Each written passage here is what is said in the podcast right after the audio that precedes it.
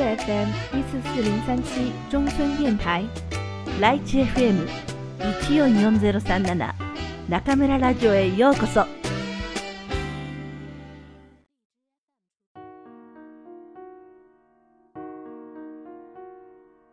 あなたに送る人生の薬箱。愛さなくてはいけない二つのこと。松浦弥太郎。失いたくないあなたに。おもちゃを独り占めしたがる子供がいます。熊のぬいぐるみも、お人形も、ボールも、ゲームも全部私のだから誰にも貸してあげない。そう言って全部抱え込もうとしますが、子供の小さな手と短い腕では、熊とお人形とボールとゲームを全部いっぺんには持てないのです。おまけにその子にとっては、ライオンのぬいぐるみと自分の背丈ほどもあるうさぎのぬいぐるみも大のお気に入りで宝物なのです。おもちゃのピアノも持っていて、到底抱えきれません。子供は不安になり、ありったけのおもちゃをまとめると、全部を自分も入れるくらいの大きな箱に放り込み、その前に立ちはだかって番をします。誰も触っちゃダメ貸してよ遊ばせてよと騒いでいた他の子供は仕方なく諦めて帰ってしまい、子供は安心します。しかし、誰もいなくなった時、子供はようやく気づくのです。いくらおもちゃがあっても、一人で遊んでも楽しくないことに。お人形ごっこもボール投げも友達がいるからできるのです。熊のぬいぐるみをしっかりと抱き、自分の背丈ほどもあるうさぎのぬいぐるみに寄りかかれば、なんとなく安らぐ気はしますが、友達といる時ほど嬉しい気持ちにはなれません。やがて子供は一番大事な熊を抱きしめて外へ出て行きます。これをあげるから誰か遊ぼうよ財産やら大切なものを蓄えることは半ば人間の本能です。将来への不安や恐れを消そうとお金を貯めて、今度はそのお金がなくなったらどうしようという不安に取りつかれる人もいます。それは財産やら大切なものを持っているお金持ちだけの心配でしょう私には関係ありません。こう言って笑う人もいるかもしれませんが、誤解です。大切なものはどんな人にでもあります。それが1万円の価値なのか、100万円の価値なのか、ささやかな家なのか、大豪邸なのかという違いはあるかもしれませんが、誰にでも大切なものはあります。お金に換えられない友人、恋人、家族が大切だという人もいるでしょう。仕事やポジションが大切な人もいるでしょう。これを失ったらどうしよう。そう感じるほどかけがえのないものはすべて財産です。誰もが勘違いをしている点は、それらを持っている、自分のものだと認識しているところ、大切なものは全部あなたのものではなく、あなたが預かっているものや役割に過ぎません。自分のものなど、実は何一つないということです。もしもあなたが大金持ちなら、それはこの人に預ければお金を社会のために有効活用するだろうと信用され、一時的に預けられているということ。だから決して私物化して贅沢品を買ったり、快楽のために使ったり、自分のために溜め込んだりしてはいけません。どんな風に上手に使えば、社会のために役立つだろう。頭を絞って考え抜き、大切に使うことです。もしもあなたに社会的地位があるなら、それはこの人は社会のための行動をし、責任も取れるだろうと信用され、一時的に任されているということ。だから私の努力が実った、実力があったとうぬぼれて、その地位にふんぞり返ってはいけません。社会のために自分ができることは何か。知恵を絞って考え抜き、きちんと実行することです。もしもこのルールを守らなければ、お金も地位も取り上げられてしまいます。すべてはあなたのものではなく、預かり物なのですから。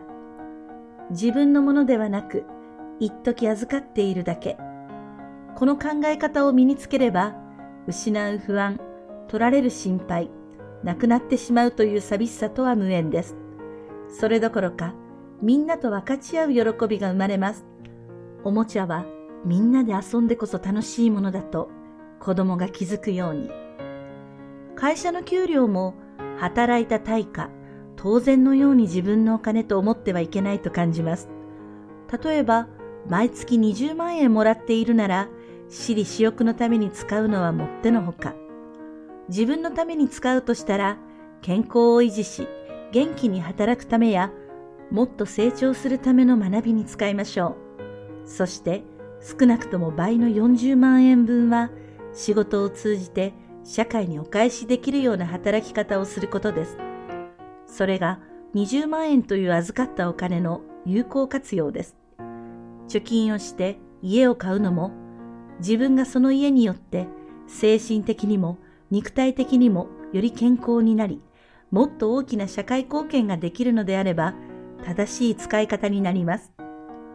大きな社会貢献をする人は豪邸に住んで当然ですし、まだ若くてささやかな貢献しかできない人はアパート暮らしが相応です。すべての生活や仕事は社会のためのものなのですから。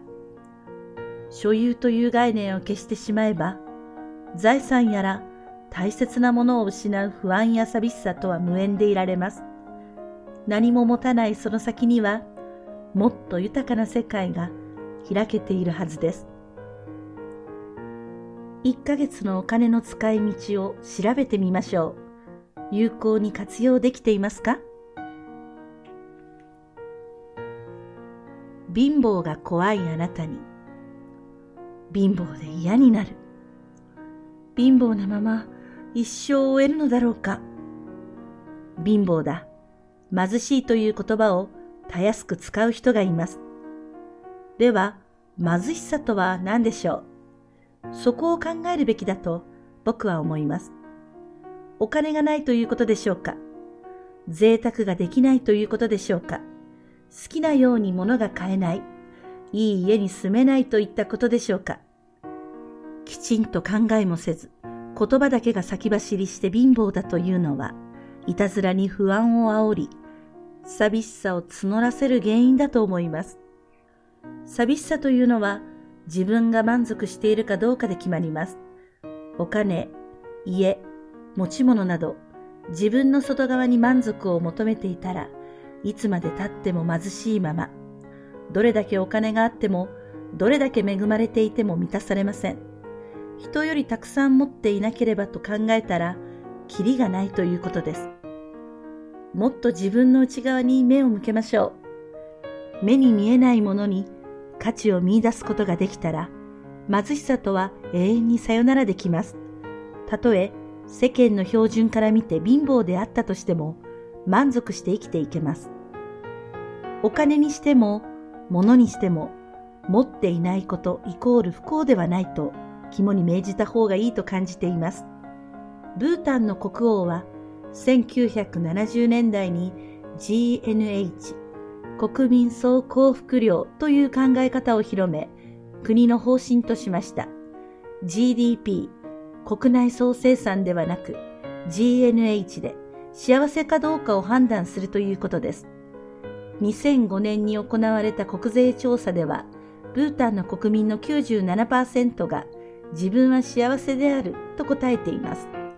ブータンは歳入の3割をインドなど他の国からの支援に頼っている貧しい国で、国民の23%が貧困線以下2007年とされています。実際に2007年の GNH 調査では8割近くの人が過去1年間の収入に不満があると回答しています。それでも同じ調査のあなたの収入は家族が毎日必要な食べ物、住まい、衣服を満たしていますか？という質問については、肯定している人が88%に上ります。さらに、精神的な幸福感を感じている人は87%だと言います。お金と幸せは関係ない。ブータンの人はそれを知っているのでしょう。イギリスの心理学者の分析によれば、日本の国民の幸福度は178カ国中90位、2006年。ブータンよりはるかに豊かであっても幸せを感じる人は少ないようです。もっともっとの気持ちでいると何事にもどんなことにも満足できなくなってしまいます。何もないしつまらないと言い続けている人は天国に行ったところで文句を言う気がします。物やお金がいくらあってもなくても同じこと。貧しいかどうかを決めるのは自分が満足しているかどうかであり、結局のところ自分の心が貧しいという不安と寂しさを作り出しているのです。お金というのはものすごく操縦が難しい乗り物に似ています。お金をたくさん使うとは、それ相応の能力と責任を求められるということです。仮に普通の収入の人には4人家族を乗せた自動車を運転するくらいの能力と責任が必要だとすれば、お金持ちの人には250人の乗客の命を預かって空を飛ぶ、大型航空機のパイロットくらいの責任と能力が必要だということです。もちろん、これはあくまで例えです。人の命の重さは数では測れませんが、プロとしての責任と能力を求められるのは、マイカーンのドライバーよりもパイロットの方でしょう。プレッシャーやストレス、苦痛も責任の重さに比例してついてきます。お金は社会から預かっているものであり、個人の所有物ではないのですから、そのあるなしで幸せは決まりません。こう考えると、貧乏という不安と寂しさからは解放されるのではないでしょうか。お金はまた、どう使うかが大切です。たくさんのお金があっても、必要以上に大きな家を買う、贅沢をする、楽しみに浪費するくらいしか思いつかない人は、お金を有効に使うアイデアを持っていないということ。貧乏という不安や寂しさから解放され、もしも本当に豊かになりたいのであれば、自分のためにではなく、社会のために、どれだけ有用にお金を使えるか、知恵を絞りましょう。そのアイディアがある人に、お金を使うチャンスが巡ってくるのだと思います。仮に100億円の現金を自由に使っていいとしたら、どんな風に使いますか？この章のまとめのエクササイズ。A、ノートでも白い紙でも構いません。真ん中に線を引いて、右側に自分のいいところ、左側に自分の悪いところを書き出していきましょう。右側は遠慮せず大いに自分を尊重していいところを書きます。左側は、できれば見たくない、恥ずかしいところがあっても勇気を持って書きます。